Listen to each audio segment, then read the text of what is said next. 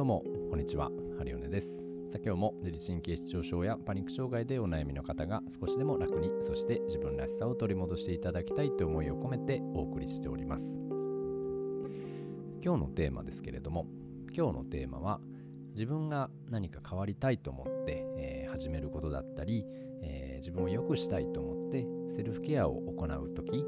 などですね、まあ、そういったことをやるときに、えー、ぜひ覚えておいてほしいこと。そして効果や成果を上げやすくなる、え、5つのポイントというテーマでちょっとお話をしてみたいなと思います。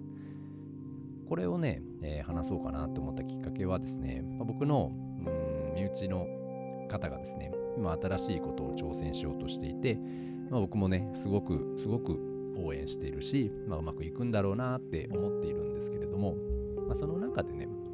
まあ、僕も今までいろいろ自分でも学んできてそして自分でもいろんなあ治療を受けたり、えー、まあねその自己投資というかやってきましたけれども、まあ、その中でうまくいったこといかなかったこと、えー、たくさんありましてね。でその中でも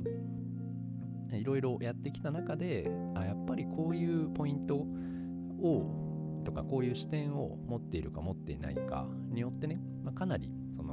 その後の成果というものが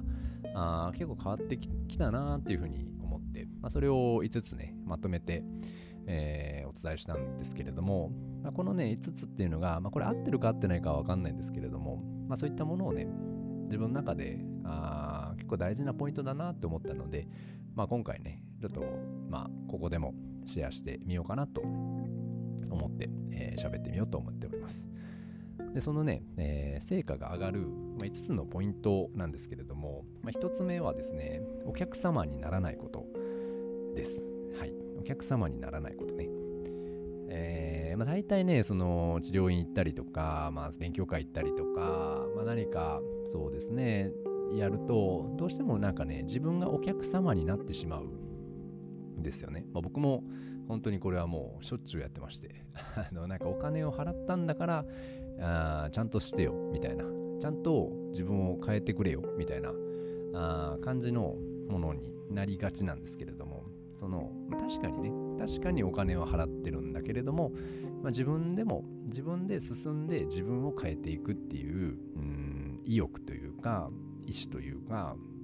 うん力を使うこと。そして、えーまあ、必要ならね自分でぐいぐいその人を使っていく質問していくえー、聞いていくで頼っていくでその何て言うんですかねアドバイスを求める、うん、をその貪欲にこう引き出してほしいっていうかお金を払ってるんだからがっつりがっつり使い倒すみたいな感じね。でかつ自分の責任においてですねあのもうおんぶに抱っこでもうなんか勝手にやってくれよっていうわけじゃなくて、えー、自分がもう最大限努力するその補助サポーターとしてえー、お金を出してね、その人を雇うみたいな感覚でやってあげると、かなりね、成果は出やすいんだなっていうふうに僕はもう最近 あの思ってまして、ね、つい、ついお客様になっちゃいますよね。僕ももう本当にやっちゃうんでね、これはもう難しいですけど、僕は意識してる、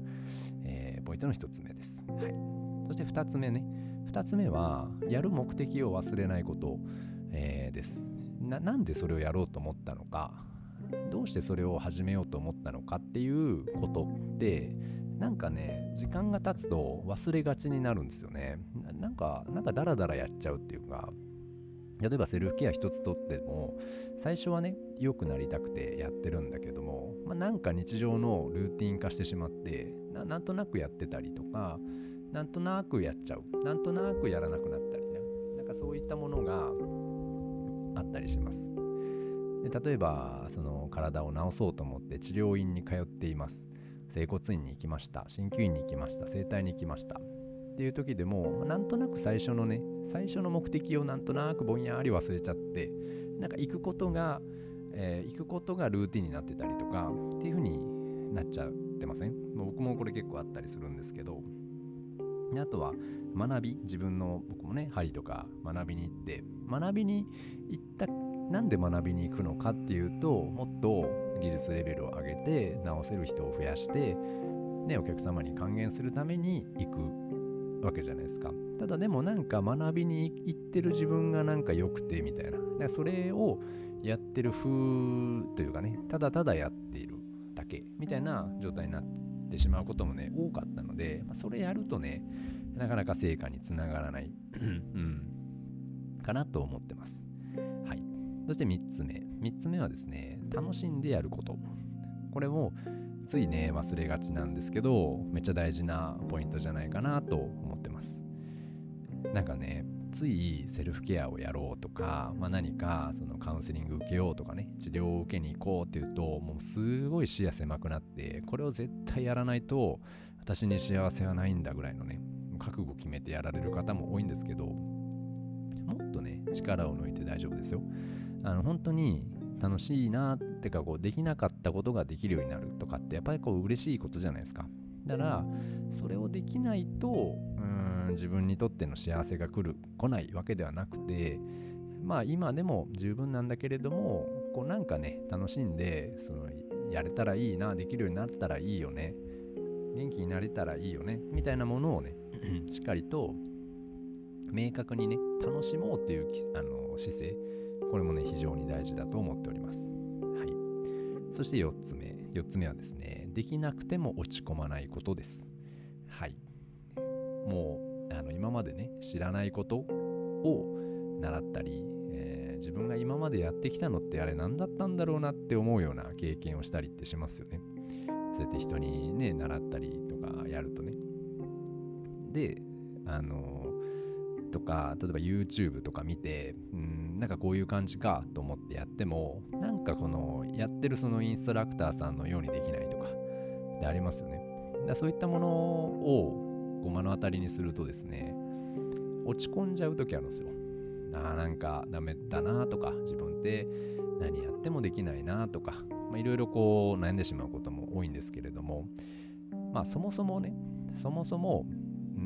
初心に帰ってみるとやったことなんかないものなんですよね。で今までできなかったからおかしくなってきたわけで、まあ、それをやろうとしてるわけじゃないですか今。ね。だからできなくていつも通りなんですよ。できなかったらいつも通り。できたらいつもじゃないんですよね。いつもの状態じゃないようなことをやろうと思っているのでなので別に今更できなかったからといって落ち込む必要なんて全くないんですよ。はい。で今までできてたらねできたとしたら今この悩みは持ってないわけじゃないですか。できないからこれを何かをねやってやろうこう、ね、できるようになろうって思ってるのでできなくても全くねへこむ必要なんてありません。はいこれが4つ目。そして最後5つ目はですね苦手に挑戦している意識を持つこと。これはね僕もこれ大事だと思ってます。はい。でまあさっきもねそのお話しましたけどできてたらやらないんですよ。もうなんか学びたいって思わないわけじゃないですか。何かしらできてない足りてないとかもうちょっと上手くなりたい技術を良くしたいとかなんかこう元気になりたいとかね。めちゃめちゃ元気だったらもうもうこれ以上元気になりたいって思わないわけなんで。でもやっぱその中でなんかうまくいかない。だから治療院に行く。なんかうまくいかないから YouTube で見てセルフケアをする。なんかうまくいかないからあ人に聞いてみなんかこう参考にしてみるとかってあるんで、まあ、そもそも自分じゃ分かんない自分じゃ苦手なんだなっていうところをねあの意識してその苦手をちゃんと克服しようと今挑戦してんだなっていう意識っていうのはね絶対忘れちゃダメだと思います。じゃないとそのアタックしてるとかねやってる自分に対する自信がどんどんどんどんなくなってきちゃうんでもうね苦手を克服しようと思って始めたのにその苦手が克服できなくて全部の自信を失って全部やめちゃうみたいな結果につながりやすいのでなので、まあ、苦手に挑戦しているんだという自覚っていうのははっきりあの明確にね持っておいた方がいいんじゃないかなと思います。はい、でこの5つがね僕の何かを学んだり自分で何かをやるときに意識している、まあ、5つのポイントなんですけど最後にねまとめますと1お客様にならないこと。そして2つ目はやる目的を忘れないこと。3つ目楽しんでやること。4つ目できなくても落ち込まないこと。5つ目苦手に挑戦している意識を持つこと。この5つをねぜひあの皆様も今まあすでにねこうチャレンジしてるとかこれから何かチャレンジしたいとか、えー、いう方はねぜひぜひあの意識してみてください。本当に結果変わると思います。ね、逆にそのずっとお客様気分でいてねでやる目的も忘れて楽しめずにもうがむしゃらなんかもう拍縛りながらやってでできないことですぐ落ち込んででもなんか苦手に挑戦してる意識を持ってなくなっちゃうとねなんかなんかうまくいかないよ感じしますよねはいなのでまあ、主体性を持ってやりながらでも、えー、自分が今やろうとしていることっていうのは、まあ、できなくて普通だったことをできるようになろうと、えー、今努力してるっていう最中なのでね、まあ、自分に優しく楽しんでやってもらえたらなと思います。はい。絶対ね、成果は出てきますよ。うん、ちゃんとできればね、楽しくなってきますしね。で、やってよかったなって思えるようなことは、たくさんね、出てくると思いますので、えー、ぜひぜひ、ね、楽しみにしております。はい。というわけで、今日はこの辺にしたいと思います。ありがとうございました。失礼します。